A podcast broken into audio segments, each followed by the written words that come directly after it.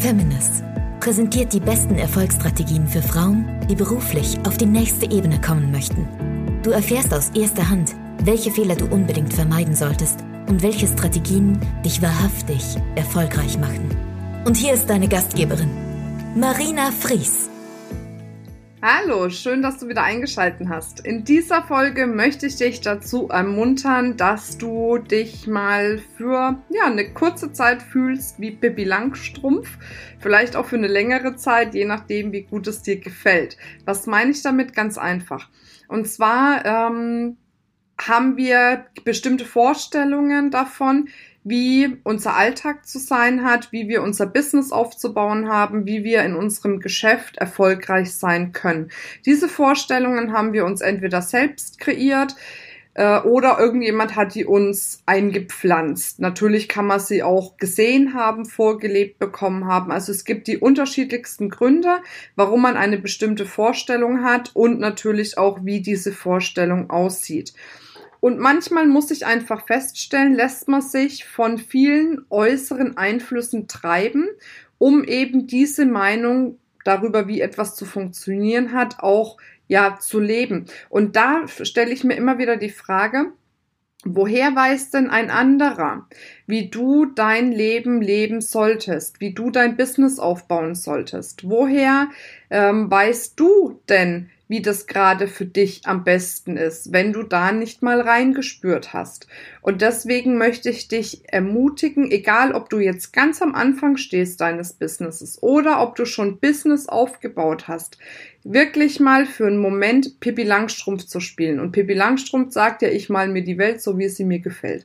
Und genau darum geht's dass du dir die Welt so gestaltest, wie sie dir wirklich gefällt und es gibt heutzutage, auch gerade wenn es um das Thema Businessaufbau geht, kein äh, du musst das so machen, du musst das so machen, du musst das so machen und nur so geht's.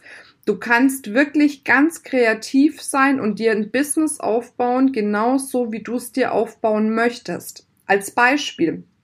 Ich hatte einen Call und da ging es um das Thema Netzwerken. Und sie sagte, sie würde sich so gerne trauen, mal auf Netzwerkveranstaltungen zu gehen, aber irgendwie ja, mag sie das nicht so. Sie fühlt sich dann nicht so gut. Im 1 zu, ähm, ja, im 1 zu 1 Gespräch geht das nicht so gut. Am Telefon wird's gehen und vielleicht auch noch per E-Mail. Webinare geht auch noch.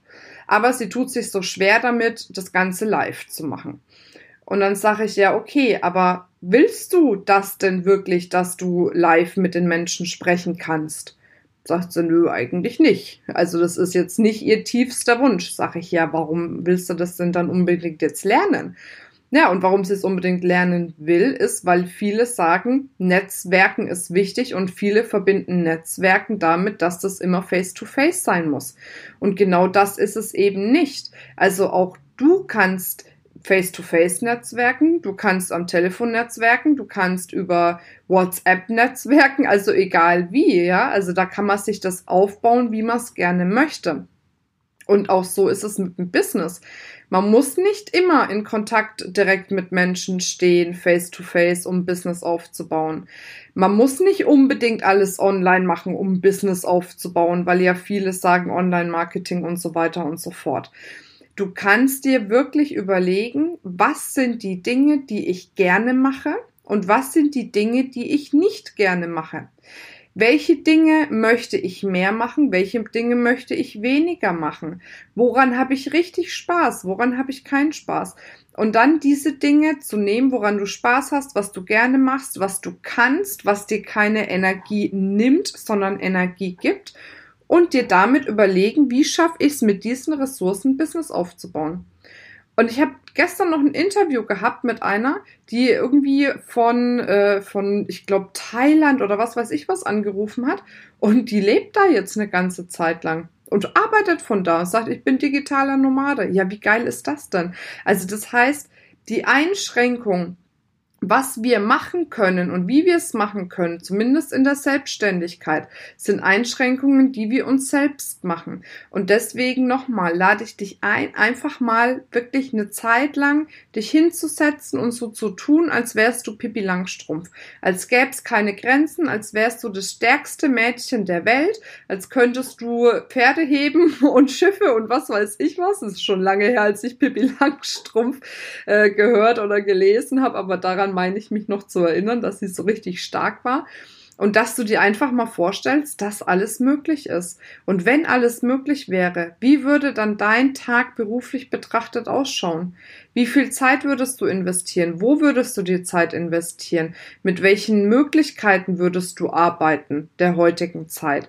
Und das ist doch das Spannende. Und dann können wir uns ein Business aufbauen, was uns richtig Spaß macht, was wir lieben, was uns Energie gibt und können die Leidenschaft, die wir haben, auch noch so verpacken, dass auch die Umsetzung wirkliche Leidenschaft ist. Und natürlich sagt man immer, ja, wenn du das tu, äh, liebst, was du tust, dann arbeitest du nicht. Aber ganz ehrlich, mal Hand aufs Herz, es gibt bei einer Arbeit immer mal Dinge, die man mehr mag und Dinge, die man weniger mag. Und vielleicht gibt es ja Möglichkeiten, die Dinge zu ersetzen, die man weniger mag oder sich jemanden dafür zu holen, der das macht, um wirklich sein Leben so zu gestalten, dass man die Dinge tut, die man mag. Und das haben wir uns doch verdient. Da bin ich felsenfest davon überzeugt, dass wir es uns verdient haben und dass es uns möglich ist.